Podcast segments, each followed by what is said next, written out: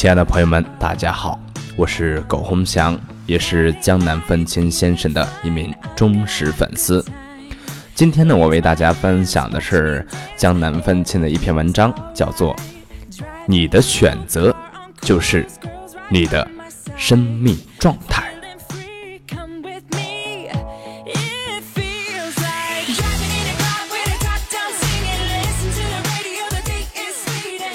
我们来看一下这篇文章。你的选择就是你的生命状态。作者：江南风清。人生从来不是没得选择，只是愿不愿意选择的问题。以下是江南风清关于人生与选择的一些思考，再次分享给大家。很多事情。其实都是自我的选择，怪不得别人。刷屏的折叠的北京，撕裂的社会，没怎么看内容。我就是在想，你又不是没腿没脑子，也不是什么身不由己的人。如果觉得北京不好，中国那么大，哪里不可以去？你看，东北人觉得东北不好，人家都占领了三亚。直接把三亚搞成黑龙江省三亚市，人都是有主观能动性的。明知道一个地方不好，却又守着不动，每天酸不溜秋的，能怪谁呢？等着被动改变而不是自我改变的人，其实在哪里都是苦逼的命。工作其实也一样。每天抱怨工作怎么不好，怎么没有前途？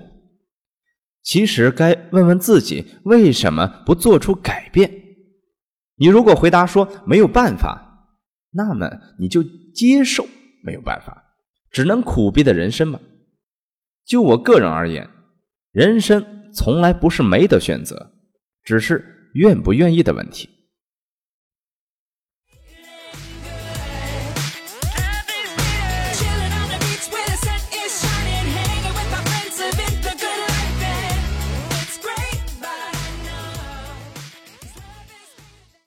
在行业机会中，更注重个体的机会。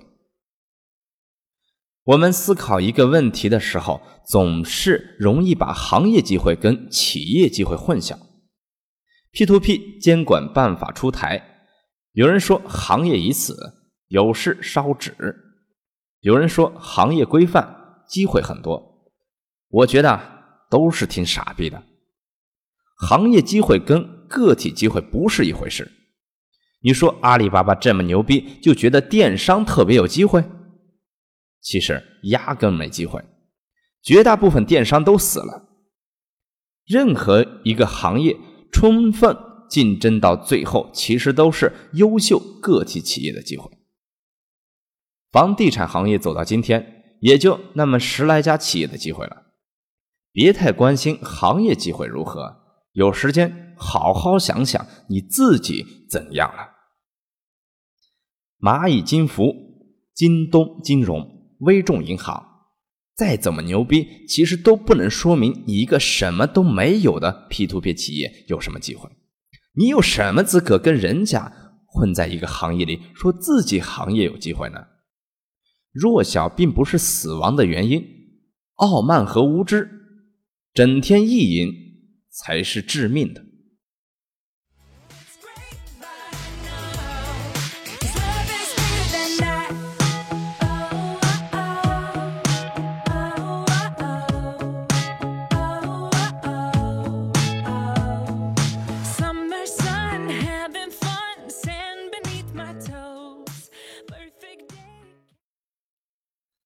领导的本质是一个信用不断积累的过程。文革结束后，很多人开始反思个人崇拜的问题。围绕在老毛身边，各种人都有：留洋回来的高级知识分子，中下贫农出身干革命的等等。他们很多都觉得自己不是盲目崇拜老毛，而是感觉老毛总能完成大家完成不了的事情。长征的时候，红一四方面军内斗，张国焘九万兵马，毛泽东一万。毛主张北上，张要南下。毛没有办法，只有偷偷摸摸的跑了，不然估计大抵都被张给消灭了。最后证明南下毫无机会，张等二方面军后也只能北上了。抗战胜利结束后，共产党内很多将领都觉得打不赢国民党，主张和谈。毛觉得胜负五五之间，以战求和。结果蒋觉得自己稳赢死活，不肯和谈。最后毛应战，三年摧枯拉朽，干趴国民党，大家都觉得不可思议。国民党更无法理解，一片大好的形势说没就没了。作为一个领导人，不是动动嘴皮子就行了。还是要有证明自己方向是正确的能力。我以前很佩服我建行的领导，因为我觉得不可能成功的事情，他总能自己上手把事情给做了。一次两次以后，就会积累信用，让人无法不听从他。所以我对他现在还无比佩服和尊敬。领袖之所以是领袖。不就是总能证明给你看他是对的，而且还能身体力行的完成之吗？给了方向，还要有带着走的能力。仅仅只是给方向，无非最多只是个幕僚罢了，毫无价值。带着走需要决断力，需要感染力，而这些都是需要发自内心的自信和坚定。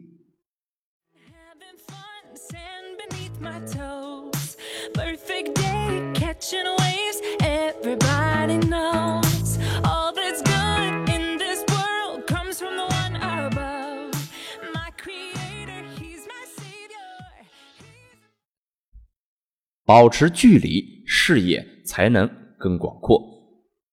我现在买股票、买房子、投公司，一般都不太喜欢听内部人的意见。大家都以为内部人更了解公司，其实都是傻逼思维。人性是容易被自我欺骗的，越是公司内部人，越容易看到公司的缺点；越是在一个地方久待。越容易看到阴暗处，这也是为什么走马观花的旅游是不可能了解一个地方的真实的。有人去拼团旅游，一个星期就以为了解了一个国家，都是傻逼思维。两个人相处也是一样的，朦胧之时感觉最好，暧昧的让人回味但是久待之后，大抵都是相爱相杀。因为看到对方太多的缺陷，而且人也总喜欢把责任推在别人身上，把自己悲情化，所以形成的结论往往都是不靠谱的。所以相对而言，反倒是不在体系内却又走得比较近的人，言论更靠谱。世界上没有完美的公司，内部人往往只看到不好的。尤其是混得不好的人，越无法形成靠谱言论；外部人则容易被企业光环掩盖，从而盲目喜欢和欣赏企业。现实往往如此。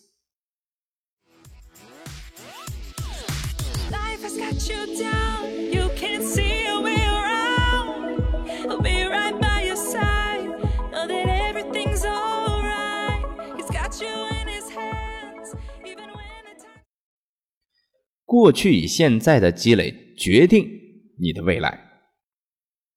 某个意义上看，人生很多事情大抵是注定的，未必是决定的某些事情必然会发生，而是大抵会成为什么样的人，能做成什么样的事情。这个很多时候是确定的。我们现在都是被过去所决定的，我们的未来也一样被自己现在所决定。过去的点点滴滴的生活经历和累积，决定了你的价值观，你的世界观，决定了你看问题的方式方法。让你潜意识用你最擅长和最有安全感的方式去做你认为对或者你认为让你感到安全的事情。偏好风险的人每天折腾风险，厌恶风险的人每天厌恶风险。盲目相信别人的人，盲目相信总是怀疑一切的人，怀疑一切。每个看上去所谓独立思考、客观冷静分析的结论，很大程度上也只是每个人自己所认为的客观、独立而已。事实上，再傻逼的人说出再傻逼的话，在他的脑子里其实也是有非常充分且严谨的逻辑体系的。世界就是这样的构成，每个人的过去无法改变，导致现在被决定，最终未来也基本被确定。